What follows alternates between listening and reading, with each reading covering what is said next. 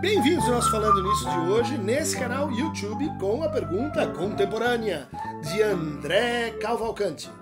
Dunker, nessa seara, há alguma possibilidade de ser psicanalista e coach? Já vi psicanalistas que também exercem a prática de coaching. Isso não soa meio esquisito? Então, vamos lá, André.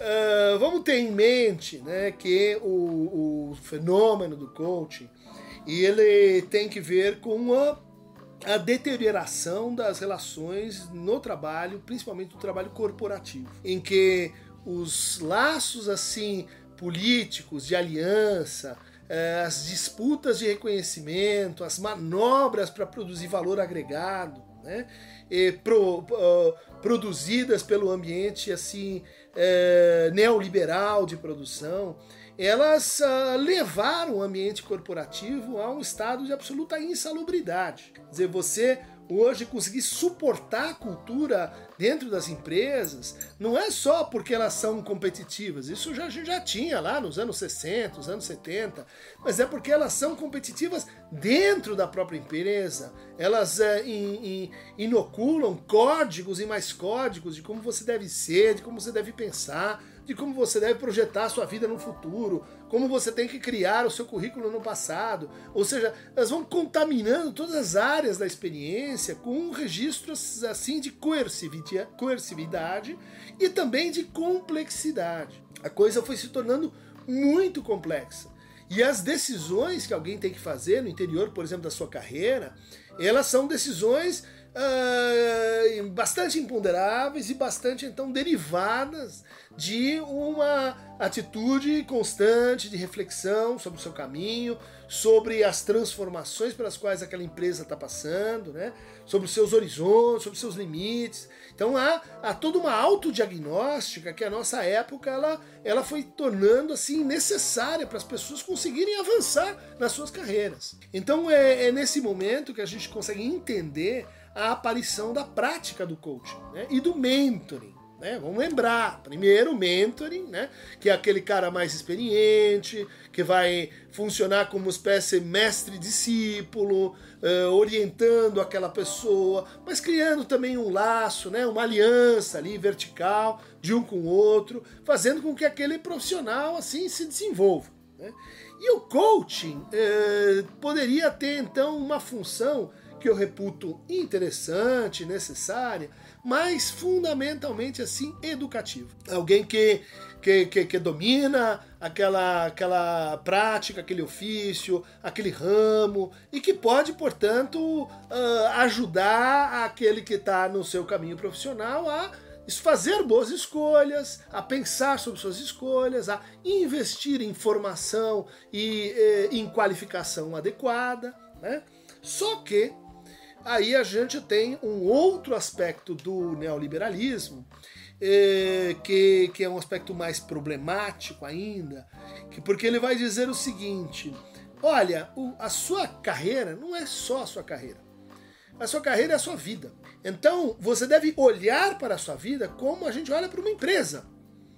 Ou seja, se você está dando lucro ou prejuízo, se você tem um risco trabalhista, se você tem um risco relacional, se você, enfim, essa transformação dos indivíduos em um uh, você SA é extremamente problemática. E é aí que, é nesse ponto que, né, quer dizer, quando a gente tem toda uma política de indução de sofrimento para aumento de eh, produtividade, que o coaching se torna então uma ferramenta universal. Por quê? Porque ele é uma forma de tratar o sofrimento ali em loco.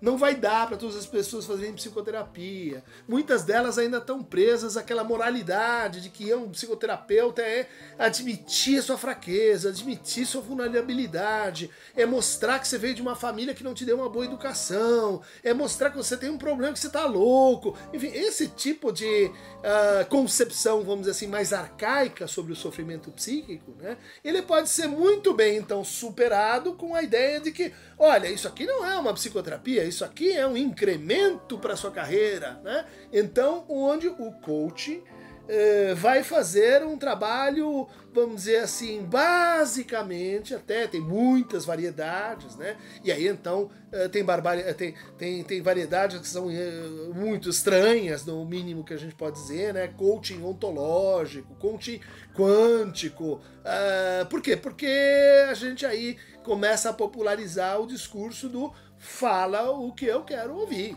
fala que fazendo uma coisa muito fácil, do tipo pensando A ou B, eh, as moléculas de riqueza do seu corpo vão ser ativadas.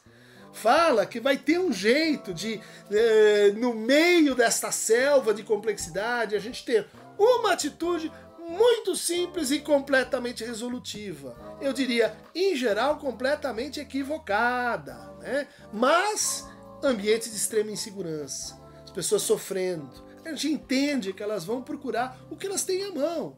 Sejam formas religiosas, sejam formas morais, sejam formas educativas, sejam formas terapêuticas, a gente tem que entender o processo do coaching. Por isso, muitos psicanalistas fazem o trabalho que um coach, mais ou menos, propõe, né? de reflexão sobre o seu, seu horizonte de carreira, de reflexão sobre as suas decisões, de eh, principalmente isso é uma prática interessante do coach, né? Ele, ele fideliza a pessoa com as apostas que aquela pessoa propõe para si, né? Ele é uma espécie de treinador que diz, olha, você quer fazer isso, então eu vou ser testemunha disso que você declarou para mim que você quer fazer e eu vou uh, ir ajudando você a fazer o que você se comprometeu. Então não é uma estrutura completamente distante ou avessa à psicanálise. Se você pensar o coach reduzido a essa estratégia, que é uma estratégia muito simples. Começou a andar sobre fogo e brasa, sai da parada porque isso é outra coisa. Começou a acreditar em duende, é outra coisa. Mas existe um coach é, que é, no fundo, uma reflexão sobre si, é um cuidado de si no contexto aí profissional. O que acaba acontecendo? Né? Um bom coach inevitavelmente evolui para uma forma de psicoterapia. A não ser que os problemas sejam muito locais, são, muito ligados assim à informação, ao, à apresentação de coisas que são insabidas, mas uh, o que acaba acontecendo é que a pessoa então se dá conta que precisa cuidar do seu desejo, que, que ela precisa cuidar de, de como ela está sendo olhada pelo outro, do que, que ela está fazendo, que tipo de sentido ela tem para a sua vida. Né? São questões né, que são muito frequentes, são muito atinentes às psicoterapias e entre elas a psicanálise. Então, o que, que eu estou dizendo? Do ponto de vista profissional, né, se é que o coach é uma profissão, eu reputo que não, né, é uma prática, né, mas do ponto de vista é, profissional, a relação é inexistente, né, psicanálise e coach enquanto, enquanto Uh, vamos dizer assim, profissões, né? Mas se a gente for ali olhar o que cada, cada uma delas faz, vai haver alguma sobreposição. Porque ambas estão lidando com o sofrimento, estão lidando ali com a, com a situação de, de divisão subjetiva, escolhas, decisões, né? Mas o, acho que o, os métodos que a psicanálise mobiliza para isso são bastante diferentes né, dos métodos sugestivos, educativos, que em geral a gente vê nessas inúmeras modalidades de, de coaching. Sugiro a vocês uma, uma, um programa muito muito divertido, feito pelo uh, Gregório Duduvier, uh, no Greg News, uh, que agradeço, Greg, citou aqui o Falando Nisso, citou as nossas intervenções sobre, sobre psicanálise e coach, né? E é muito divertido para a gente ter uma ideia, né? Quer dizer, de como, como essa é uma prática que, que tem alguma razão de ser, mas que foi muito hipertrofiada. Agora, sou psicanalista de dia, coach à noite. É... começa a ficar meio complicado. É... demandas de coach que chegam a psicanalistas acontecem, sim, né? Muitos, muitas pessoas recebem avaliações das suas empresas e dizem: eu preciso falar com alguém, eu preciso pensar sobre o que está acontecendo aqui, e procuram psicanalistas. E diante disso, a gente acolhe aquela pessoa, a gente diz: vamos falar sobre isso, em que termos que você acha, como que você pensa, o que, que você associa. E aí começa-se um trabalho que, se a demanda começou por aí, não significa que ela vai continuar ou se manter nessa linha. Né? Agora, formações distintas, práticas distintas, escopos distintos, né?